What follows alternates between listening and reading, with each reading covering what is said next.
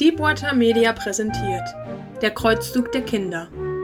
Ein Hörspiel von Andreas Galk mit Musik von Christoph Kremer.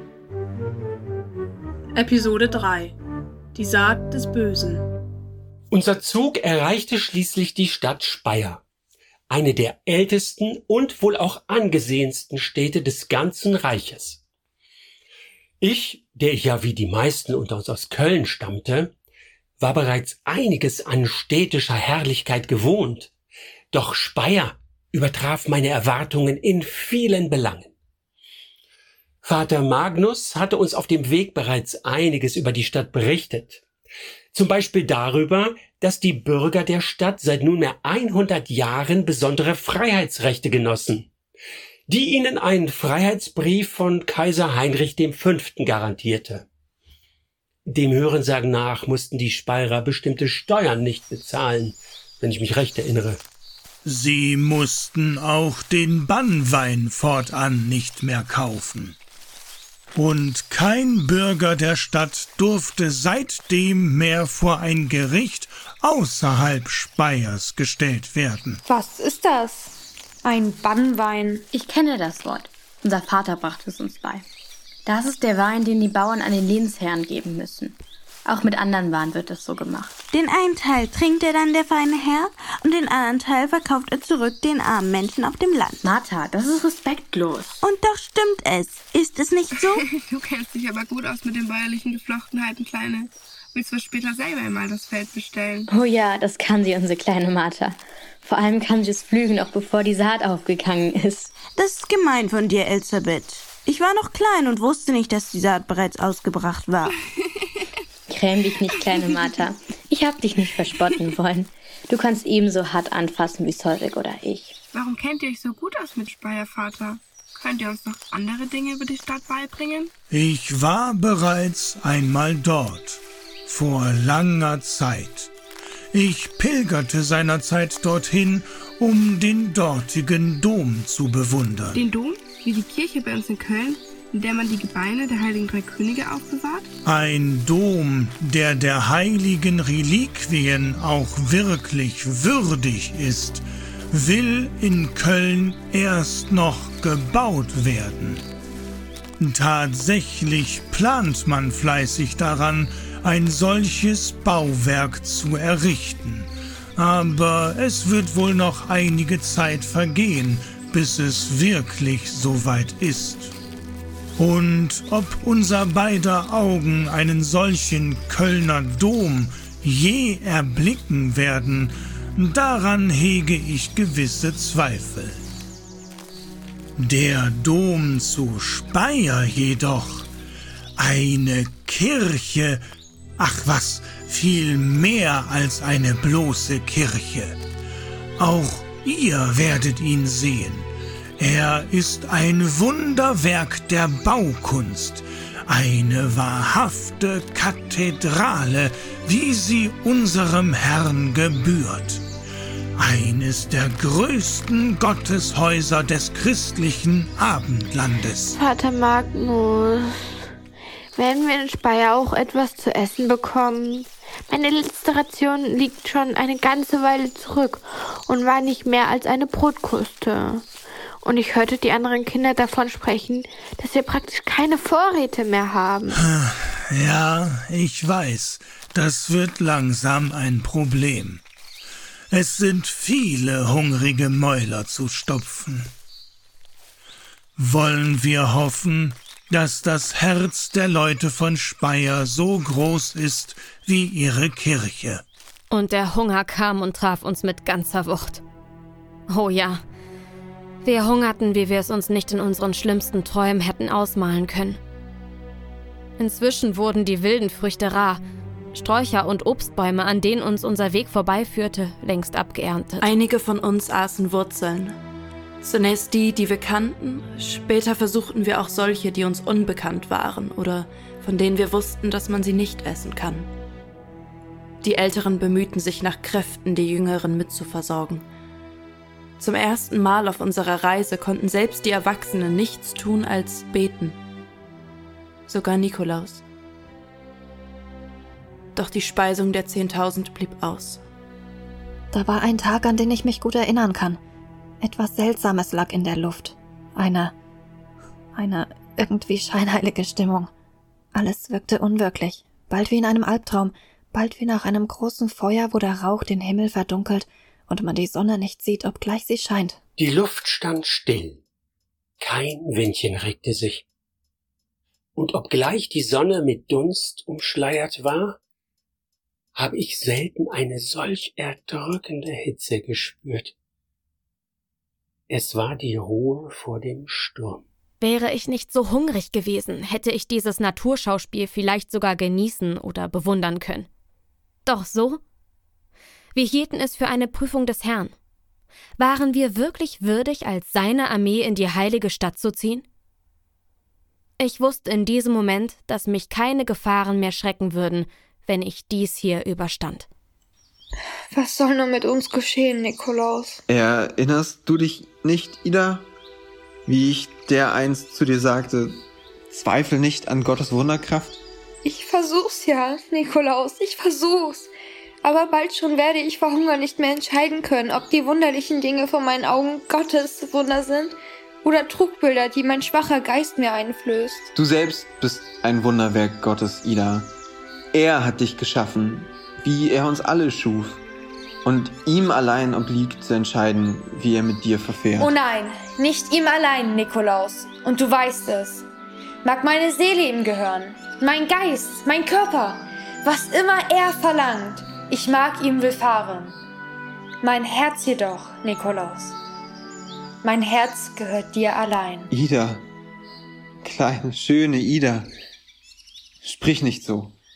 Dein Geist ist durch den Hunger verwirrt. Du, du weißt nicht, was du sagst. Das ist das Einzige, was mein Geist klar erkennen kann, Nikolaus. Ich weiß, es ist jetzt nicht der richtige Moment. Und doch ist es genau dieser Gedanke, der mich aufrechterhält. Ich will dein Weib sein. Ich will dich lieben, dich umsorgen, sobald dieses Abenteuer überstanden ist. Ida, ich. Nikolaus! Wie gut, dass ich dich endlich finde. Es gibt Neues zu berichten. Einer der Bauern ist bereit, uns etwas von seinem Korn abzugeben und vielleicht sogar ein paar Brote, wenn wir ihm jemanden entsenden, der mit dem Dreschflegel umgehen kann. Seine ganze Familie ist am Antoniusfeuer erkrankt und nun wächst ihm die Arbeit über den Kopf. Danke, Herr, dass du unsere Gebete erhört hast. Schicke ein paar von den starken, älteren Jungen. Karl und Silas können gehen. Karl und Silas sind vollauf damit beschäftigt, sich um die Kleinen zu kümmern, welche die nicht mehr mit eigenen Beinen gehen oder stehen können, weil sie zu schwach sind. Du musst eins der Mädchen schicken, eine, die noch genügend Kräfte hat, um Korn zu dreschen. Eins der Mädchen? Welcher von ihnen soll ich das zumuten? Ich werde gehen. Du? Nein, nein. Du sagtest mir doch vorhin selbst, dass du kaum noch. Ich werde gehen. Aber. Du bist nicht in der Position zu wählen, Nikolaus. Wir alle hungern. Und es ist eine Entscheidung, die schnell getroffen werden muss, bevor dieser Bauer es sich anders überlegt. Komm, Mädchen, ich begleite dich. Ich selbst werde sofort wieder zurück müssen, da meine Hilfe hier gebraucht wird. Aber wir finden vielleicht noch eine oder zwei von den älteren Mädchen, die kräftig genug sind, um die Arbeit zu tun, die getan werden muss. Komm jetzt. Wir fanden tatsächlich noch ein weiteres Mädchen, das sich sogar mit dem Dreschen von Korn bereits auskannte. Und so brachte ich beide Kinder zum Hof dieses Bauern. Er erwartete uns bereits vor seinem Dreschboden. Ich, ich habe in meinem Leben so manche Sünde begangen. Und ja, der Ehebruch, wenn auch besondere Umstände vorlagen, zählt zu den Todsünden. Und ich wusste, dass der Herr mir eine Strafe auferlegen würde. Ganz gleich, ob ich durch meine Teilnahme an dieser wahnwitzigen Reise mir selbst eine Buße auferlegt hatte. Doch, doch, was Gott sich hier perfid als Strafe für mich ersann, wäre mir nie im Traum eingefallen. Und doch, steht in der Heiligen Schrift nicht geschrieben, Auge um Auge, Zahn um Zahn.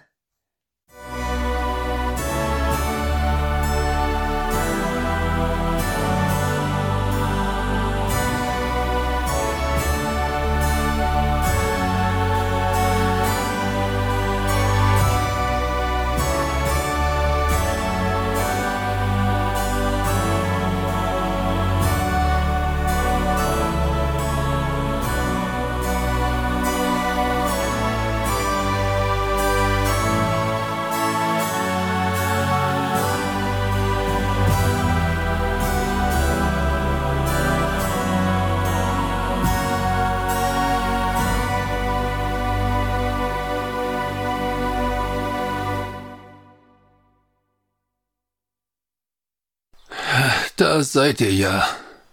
Äh, hattet ihr denn keine stärkeren Hände als diese beiden Mädchen, Weib? Es ist harte Arbeit, die hier zu tun ist. Diese beiden sind's, Herr. Sie können wohl anfassen, macht euch keine Gedanken. Diese hier ist Katharina. Guten Tag, Herr. Und hier haben wir unsere Ida. Gott zum Gruße. Und ihr selbst? Bleibt ihr auch zum Helfen? Nein, ich kann nicht bleiben. Ich werde später wiederkommen, die beiden abzuholen.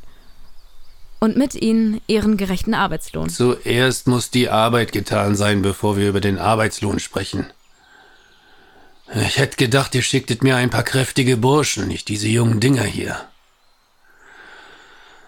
Nun denn, harte Zeiten sind's. Und man kann sich seine Tage weder nicht aussuchen. Sie werden euch nicht enttäuschen, Herr, und können anfassen wie manch einer der jungen Knaben. Und so bekamen wir beide jeweils einen Dreschflegel in die Hand gedrückt und taten wir uns geheißen. Was Katharina anging, so war sie tatsächlich an diese schwere bäuerliche Arbeit gewöhnt und ganz offensichtlich damit vertraut, das Korn aus der Ehre zu schlagen. Mit mir war dieser grantige Mann durchaus unzufrieden. Ich stellte mich ungeschickt an, hielt den Flegel nicht auf die rechte Art und brauchte das Dreifache der Zeit der anderen beiden. Wenn ich geahnt hätte, wie sich die Dinge entwickeln, natürlich hätte ich die Kinder nicht alleine auf dem Hof zurückgelassen. Aber wie hätte ich das schließlich wissen können? Und außerdem gab es genügend Kinder im Lager, die mich ebenfalls brauchten. Das war selbstverständlich. Ich hatte mir wirklich Mühe gegeben, das kann ich schwören. Aber ich war ein Kind der Stadt. Ich hatte zuvor nie die bäuerlichen Arbeiten kennengelernt. Ich stellte mich einfach ungeschickt an. Und der Bauer war wütend darüber. Er schimpfte mich eine Schmarotzerin. Katharina versuchte ihn zu besänftigen, aber das brachte ihn nur noch mehr gegen uns auf. Wenn die Entscheidung darin besteht, sich entweder um ein Kind zu kümmern oder um viele, welche Wahl ist dann zu treffen? Ist es nicht eine Entscheidung, die einem keine Wahl lässt? Und doch, und doch quält er mich bis zum heutigen Tag. Der Gedanke, dass es anders gekommen wäre, wenn ich doch nur. Schließlich forderte er mich auf, den Flegel niederzulegen. Ich sollte stattdessen ins Haus gehen, um nach seiner kranken Familie zu sehen und die Fiebernden zu versorgen. Das habe ich zuerst gern getan, auch wenn ich mich mit der gefürchteten Krankheit die man gemeinhin das Antoniusfeuer nennt, nicht besonders gut auskannte, so war ich doch mit der Versorgung kranker Menschen besser vertraut als mit dem Dreschen von Korn. Es gibt Dinge auf der Welt, die nicht bestimmt sind für Kinderaugen. Das Antoniusfeuer, das man auch heiliges Feuer nennt, zählt dazu. Ich habe es mehrfach gesehen und es ist schrecklich. Es gibt keine Heilung, kein Entrinnen. Die Gliedmaßen der Erkrankten werden kalt. Ein Puls ist kaum noch festzustellen. Kalter Schweiß kommt hinzu. Finger und Zehen werden taub und schließlich schwarz. Geschwüre breiten sich über den ganzen Körper aus. Manch einer scheint wie besessen, redet wirr im Wahn. Ich sah Kranke, die unter Aufbietung ihrer letzten Lebensgeister um sich schlugen, in der Vorstellung, böse Geister hätten von ihrem Herzen Besitz ergriffen. Dies ist das Endstadium bevor der Herr und Erlöser die armen Seelen zu sich nimmt. In der Kammer waren vier Lager. Die Burschen und das kleine Mädchen schliefen unruhig und wälzten sich hin und her. Auf dem vierten Bett lag, wie ich annahm, die Frau des Bauern. Sie war ruhig und schien ebenfalls zu schlafen, deswegen wandte ich mich zunächst den Kindern zu. Noch heute sehe ich einem Albdruck gleich ihre Gesichter in meinen Träumen. Sie suchen mich heim und halten mir vor, dass ich ihnen nicht geholfen habe. Denn helfen. Nun. Helfen konnte ich ihnen nicht. Mutter Clara sagte mir später wieder und wieder, dass niemand das gekonnt hätte.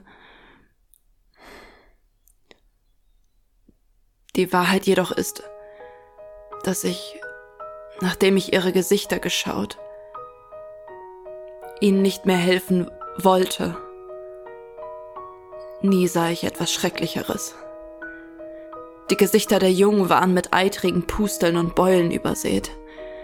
Gleichsam Arme und Beine, wie ich feststellte, als ich ihnen vorsichtig ihre Decken zurückschlug. Ich hatte gelernt, dass ein mit kühlem Wasser benetztes Tuch, mit welchem man Hand- und Fußgelenke ausrieb, bei Fieberlinderung bringen konnte. Doch als ich ihre Arme und Hände sah, da konnte ich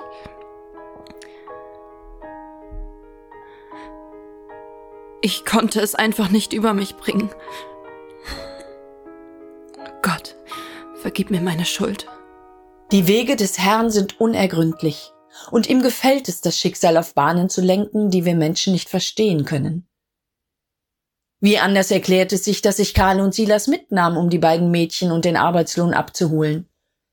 War das nicht eine Art von Vorsehung? Und dass wir im Lager früher zum Hof aufbrachen, als unbedingt nötig gewesen wäre, um vor Einbruch der Dunkelheit zurück bei den anderen zu sein. Der Herr legt die Entscheidung in unsere Herzen, und in unserer Überheblichkeit halten wir diese dann für unsere eigenen Entschlüsse. Wenn Gott über unsere Herzen mit uns spricht in deutlichen Worten, dann ist es unsere Christenpflicht, auf unsere Herzen zu hören. Oder etwa nicht? Wer? Wer bist du? Mädchen? Bist du ein ein Engel? Ist der Moment gekommen,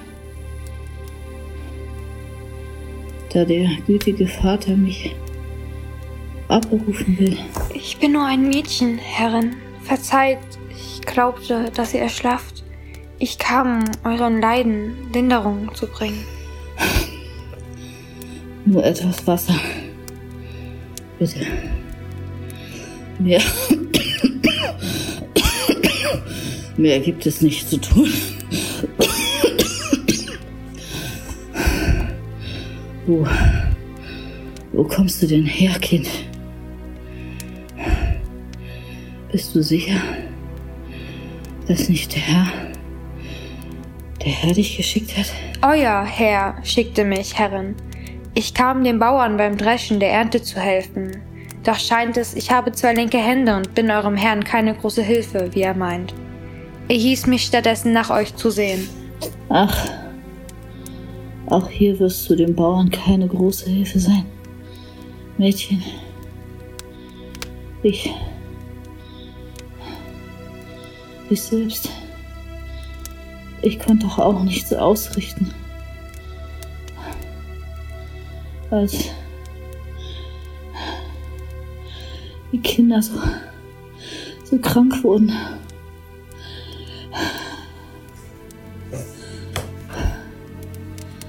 Jetzt hat es mich selber erwischt.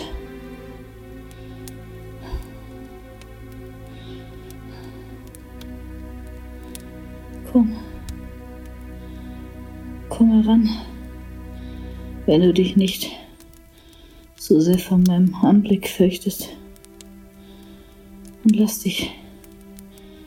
Lass dich anschauen, Kind. Wie. Wie heißt du denn?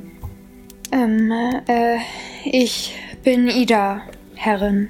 Ganz schmutzig bist du, Ida.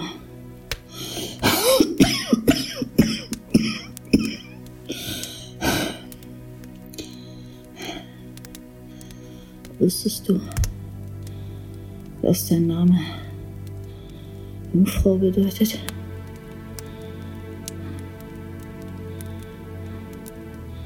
Ganz so wie auch der Name unserer, unserer Tochter Agnes.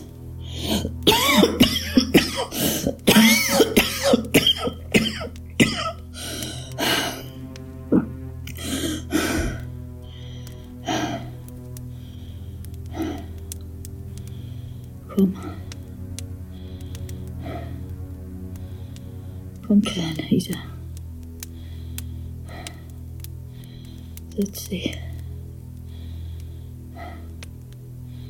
Für einen Moment an meinem Bett reich mir ein, dein warmes Händchen.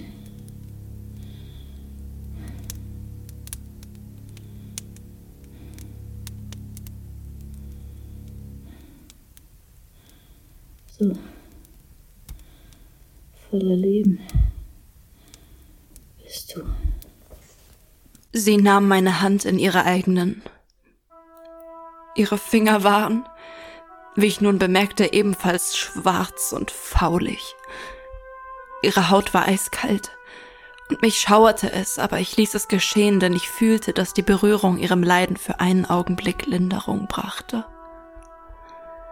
Sie schloss ihre Augen. Für einen Moment atmete sie ruhiger. Ich überwand meine Abscheu vor der Berührung und strich mit der freien Hand über ihre kalte, schweißnasse Stirn. Ich weiß noch genau, wie ich mich fragte, warum man diese Krankheit das Antonius Feuer nannte, wo doch der Körper eiskalt war.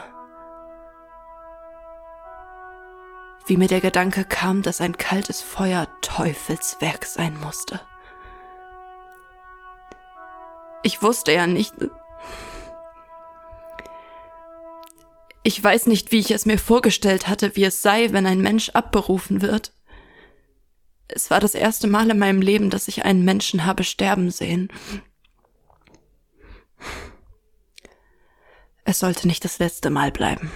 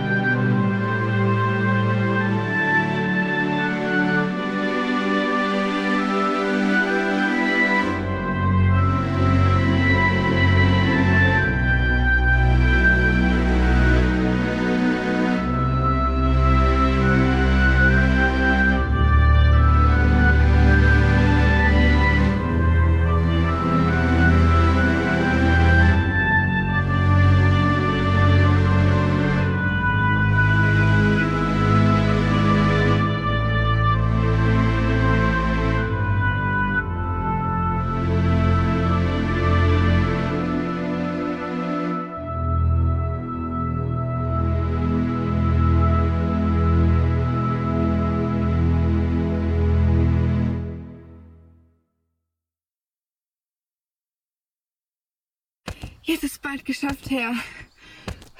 Und was ist mit euch? Ganz matt seht ihr aus. Ist euch nicht gut, Herr Bauer? Ja. Ich glaube, ich werde mich auch einen Moment ausruhen. Ich schaffe den Rest auch alleine her. Aber wenn ihr euch vielleicht ausruhen wollt? Nein, nein. Lass gut sein, Mädchen. Leg auch du den Flegel beiseite. Für heute ist's genug gedroschen. Wenn ihr meint. Allerdings, weder Mutter Clara ist schon da, uns abzuholen, noch ist Ida bereits wieder aus dem Haus zurück. Ich kann also gerne noch weiter. Lass gut sein, sag ich.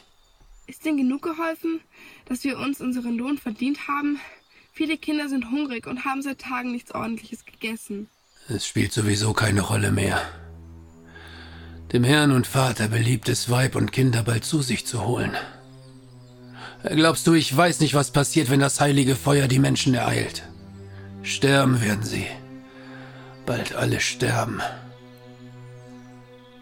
Und mich hat der gütige Vater im Himmel auch nicht vergessen, wie es scheint.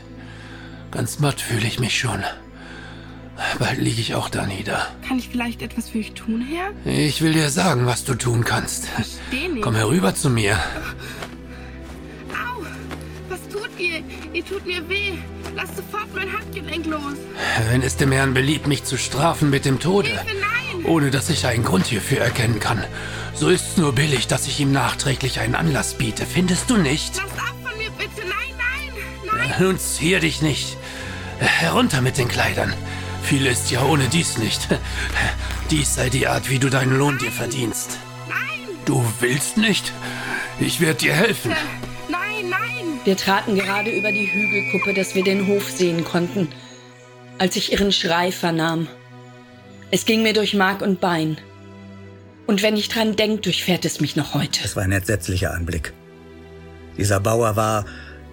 Er war wie von Sinnen, als hätte das Fieber nicht nur das Fleisch, sondern zuerst den Geist geschwächt.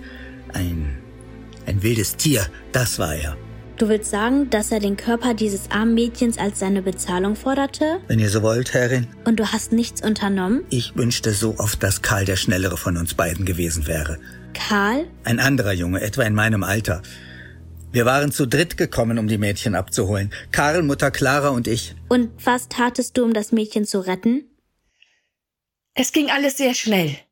Ida, wohl aufgeschreckt durch Katharinas Schrei, war aus dem Haus getreten und starrte einen Augenblick lang wie gelähmt auf das Geschehen. Dann eilte sie hin und brachte sich selbst in größte Gefahr.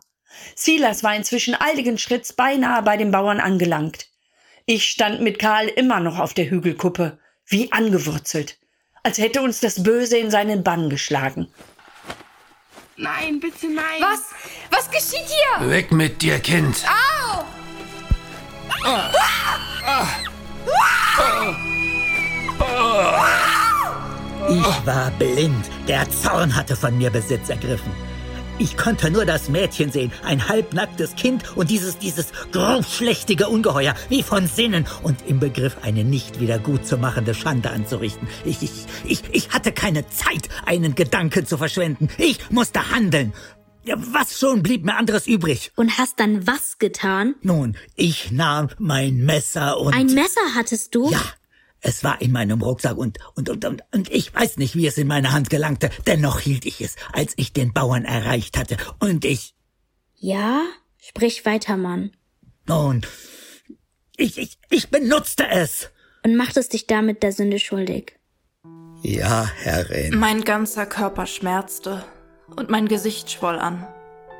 Ich glaube, mir lief Blut aus der Nase, dort, wo mich der Bauer mit seinem Faustschlag getroffen hatte. Als wir den Ort des Geschehens endlich erreichten, bot sich uns ein Bild des Grauens. Überall war Blut. Blut in Idas Gesicht. Blut auf dem leblosen Körper des Bauern. Blut an Silas Händen. Das Messer hatte er fallen lassen, sich angewidert davon abgewendet, als sei es ein Werkzeug des Teufels. Nun, vielleicht war es das ja auch. Mutter Clara mühte sich, Katharina, die am ganzen Körper zitterte und wimmerte, dabei zu helfen, ihre Blöße zu bedecken. Karl legte mir seine beruhigende Hand auf die Schulter und entfernte wortlos und so gut es ging das Blut aus meinem Gesicht und von meinen Händen, mit denen ich es zuvor versucht hatte abzuwischen. Wir sprachen nie wieder über den Zwischenfall. Und doch begleitete uns das Ereignis auf unserem weiteren Weg wie ein dunkler Schatten, bohrte sich in unser Gedächtnis und näherte die Zweifel. Mutter Clara handelte wortlos, machte die Handgriffe, die zu tun waren. Sie ging und sah nach den Kindern im Haus. Auch darüber verlor sie keine weiteren Worte und verbat mir, sie zu begleiten.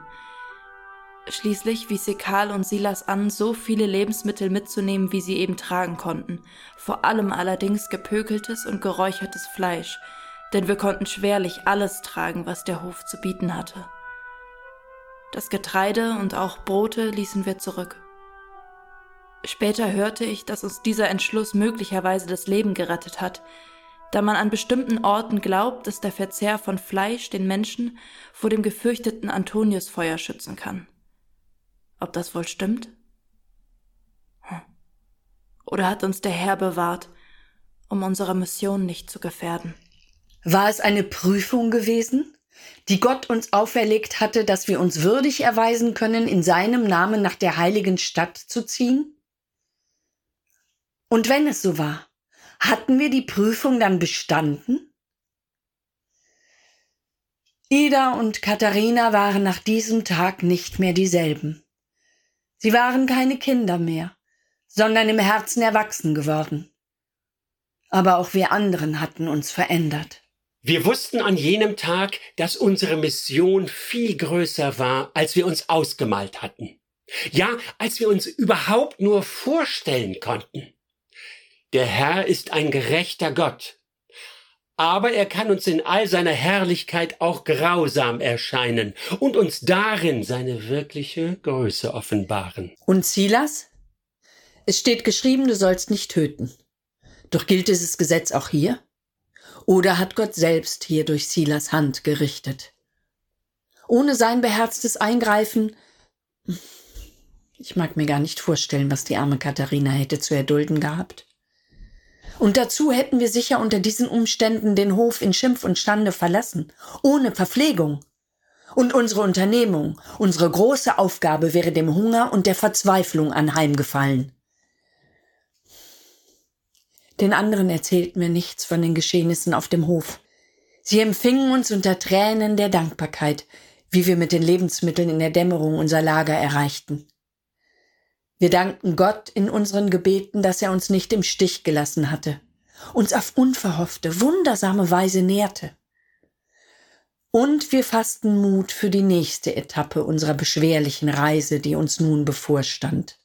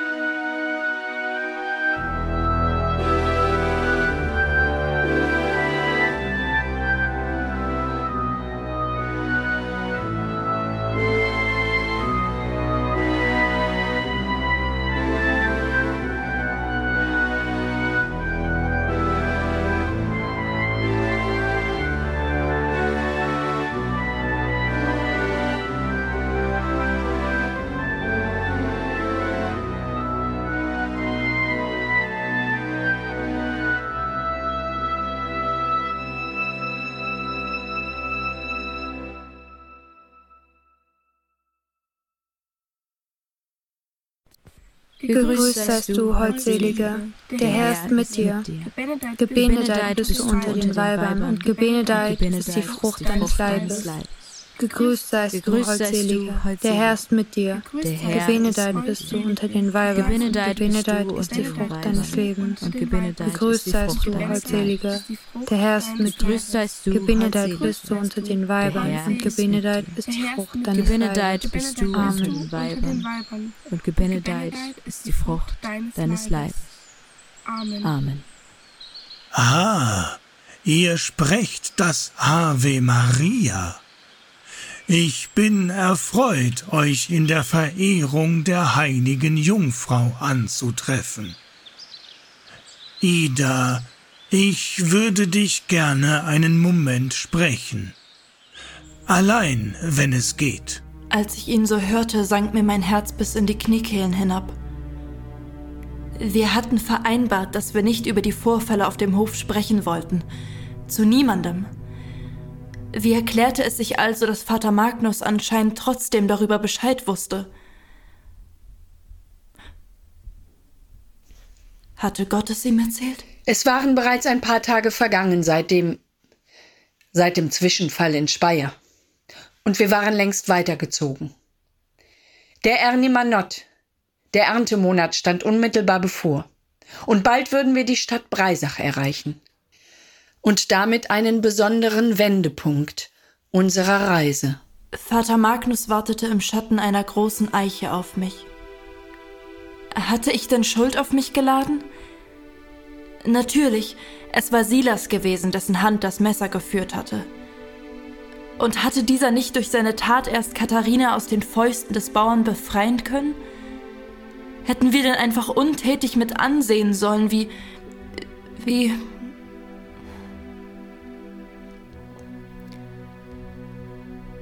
Aber ich war diejenige, die darüber schwieg, oder nicht? Das machte mich, so war ich sicher, in den Augen von Vater Magnus ebenso schuldig wie die anderen. Mit zittrigen Beinen stand ich auf und strich in unnötiger Langatmigkeit mein Kleid glatt, halb darauf gefasst, noch in der nächsten Stunde eine schwere Bestrafung zu erhalten. Den Stock oder die Rute, Beides würde ich ertragen können. Aber was, wenn ich ausgeschlossen werden würde? Wenn ich nicht mehr mitgehen dürfte? Ich spürte, wie die Angst davor meine Glieder lähmte. Möchtest du, dass ich dich begleite, Ida? Nein, ich weiß dein wohlwollendes Angebot zu schätzen, Katharina. Aber Vater Magnus sprach, er wolle mich allein sehen, nicht wahr? Du hast dir nichts zu Schulden kommen lassen. Oder wenn, dann betrifft es mich genauso. Und, und sogar... Katharina! Vater Magnus wünscht Ida zu sprechen und sie allein. Wage es nicht, seine Bitte in Zweifel zu ziehen. Was dich betrifft, so sprich noch einige Male dein Ave Maria und danke Gott, dass nichts Schlimmeres dir widerfuhr. Verzeiht, Mutter Clara. Mit bleiernen Füßen ging ich also zu dem Baum hinüber. Die Sonne hatte die Mittagsstunde bereits überschritten und, wie merkwürdig, ich spürte ihre warmen Strahlen so übermäßig wohltuend auf meiner Haut, als sei dies für lange Zeit das letzte Mal, dass der Allmächtige mir auf diese Weise seine Nähe zeigen wollte. Vater Magnus erwartete mich im Schatten der Eiche. Als ich herankam, strich er mir über mein Haar und versuchte sogar ein Lächeln. Ich dachte, trotz der Schwere der Stunde schien er sich um Güte und Großherzigkeit zu bemühen. Suchte er nach den richtigen Worten, mir die Schwere meiner Tat begreiflich zu machen und die Schwere meiner Strafe? Es schien, als zöge sich der Augenblick endlos in die Länge. Ich senkte den Blick vor Scham und Reue und blickte auf meine nackten Füße hinunter, als er endlich sprach. Du bist ein braves Mädchen, Ida. Danke, Vater. Noch ganz ein Kind, wenn ich dich so anschaue. Und doch sind die Tage nicht mehr allzu fern, da du eine junge Frau sein wirst. Kannst du dir denken, weshalb ich dich zu dieser Unterredung gebeten habe, Ida? Ich nehme an, ihr wollt mit mir darüber sprechen, was an dem Tag in Speyer geschah? Ganz recht, Ida. Um diesen Tag geht es. Es scheint, dass auch du dich sehr wohl daran erinnerst. Das ist gut. Habe ich mich vor dem Herrn versündigt, Vater? Habe ich Schuld auf mich geladen? Welche Bestrafung erwartet mich? Sachte, sachte. Die Sünde liegt nicht in dem, was du tatest oder sagtest, sondern vielmehr in dem, was du nicht gesagt hast. Der Teufel lauert in den verborgenen Möglichkeiten. Ich weiß, was ihr meint, Vater. Was auf dem Hof geschah. Schweig, Mädchen.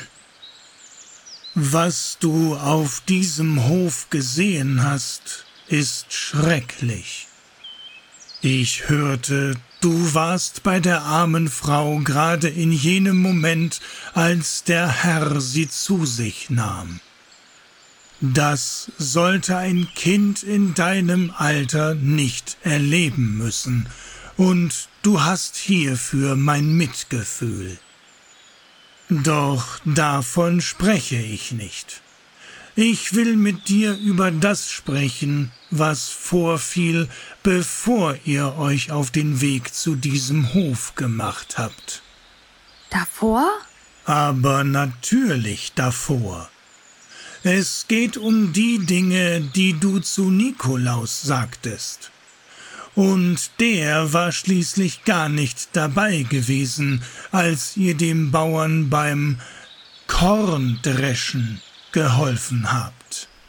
Mit einem Mal wurde mir klar, dass Vater Magnus nichts über den Vorfall mit Katharina wusste. Sowohl Mutter Clara als auch die Jungen hatten Wort gehalten und ihm nichts davon berichtet, um Ehrverlust und Schande von ihr fernzuhalten. Als mir klar wurde, dass stattdessen ich selbst um ein Haar jenes dunkle Geheimnis preisgegeben hätte, schwindelte es mich und ich spürte, wie eine tiefe Röte mein Gesicht erfüllte. Doch Vater Magnus schien das überhaupt nicht zu bemerken. Oder er kümmerte sich einfach nicht darum. Heute denke ich manchmal, dass er trotz unserer Verschwiegenheit ahnte, welches Schicksal Katharina auf dem Hof widerfahren war – sich jedoch dazu durchgerungen hatte, der Sache nicht weiter nachzugehen. Aber natürlich kann es ebenso gut sein, dass er meine Schamesröte missverstand, da er, anders als ich selbst, diese andere Angelegenheit im Sinn hatte und nun dachte, ein Gefühl von Schuld habe von mir Besitz ergriffen. was ich davor gesagt habe? Tu nicht dumm, Klein Ida. Du weißt sehr wohl, wovon ich sprech. Du erbotest dich dem Nikolaus als Eheweib. Ist's nicht so? Ach, davon sprecht ihr. Gewiss davon. Er bat um Rat mich, hilfesuchend, ratlos. Dass ich nun mit dir ganz offen spreche, davon indes weiß er nicht und wird es nicht erfahren, nicht von mir und auch von dir nicht. Verstehst du mich? Ja, Vater. Du bist noch reichlich jung, um in den heiligen Stand der Ehe zu treten, Ida. Und Nikolaus, nun seine Aufgabe ist eine andere. Er steht in den Diensten des Herrn, er trägt die Verantwortung für dieses gefährliche Abenteuer und damit für die, die ihm dort hineingefolgt sind. So auch für dich selbst, Ida. Mit einem Wort, du wirst ihm nicht seinen ebenfalls noch jungen Kopf verdrehen mit deinen unsittlichen Anträgen. Verstehst du mich, Ida? Unsittlich? Aber Vater. Ob du verstanden hast, frag ich. Ja, Vater. Dann ist es gut. Geh zurück zu den anderen, Mädchen, und bitte die heilige Jungfrau, dein Herz reinzuhalten und dich davor zu schützen, dass dein Kopf von unschicklichen Gedanken heimgesucht wird. Wenn du dich nur reuig zeigst, dann wird der Herr die Gefühle dir nehmen, die dich heute noch quälen. Willst du das tun, Ida? Jawohl, Vater, wenn es euer Wunsch ist, werde ich folgsam sein. Du bist ein gutes Kind, Ida. Sei gesegnet. Du darfst darauf zählen, dass auch ich zukünftig ein wachsames Auge auf dich habe und sei dir meiner Ermahnung und Züchtigung gewiss, sollte das Gefühl mich beschleichen, dass die sittenlosen Gefühle gegen Nikolaus sich deiner erneut bemächtigen. Jawohl, Vater. Danke, Vater. So ist recht. Und nun geh.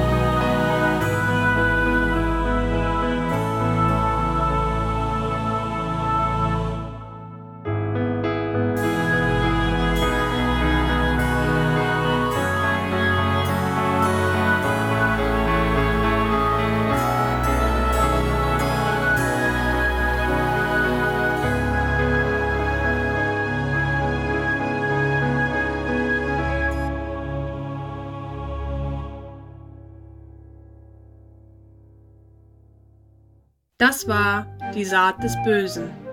Aus der Reihe Der Kreuzzug der Kinder von Andreas Galk. Eine Deepwater Audioproduktion aus dem Jahr 2023.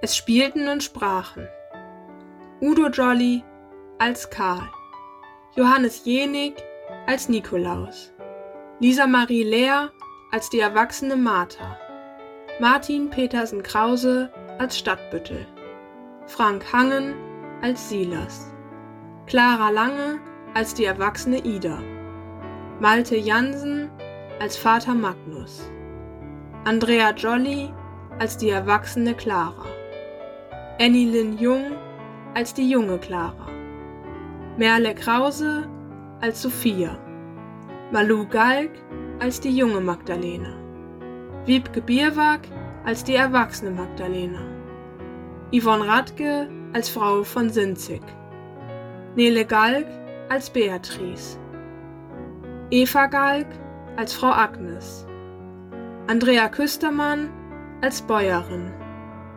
Britta Noras als Adelheid, Sabine Heeresbach als Frau von Piacenza, Albrecht Hoffmann als Hugo der Eiserne und Andreas Galg als Bauer.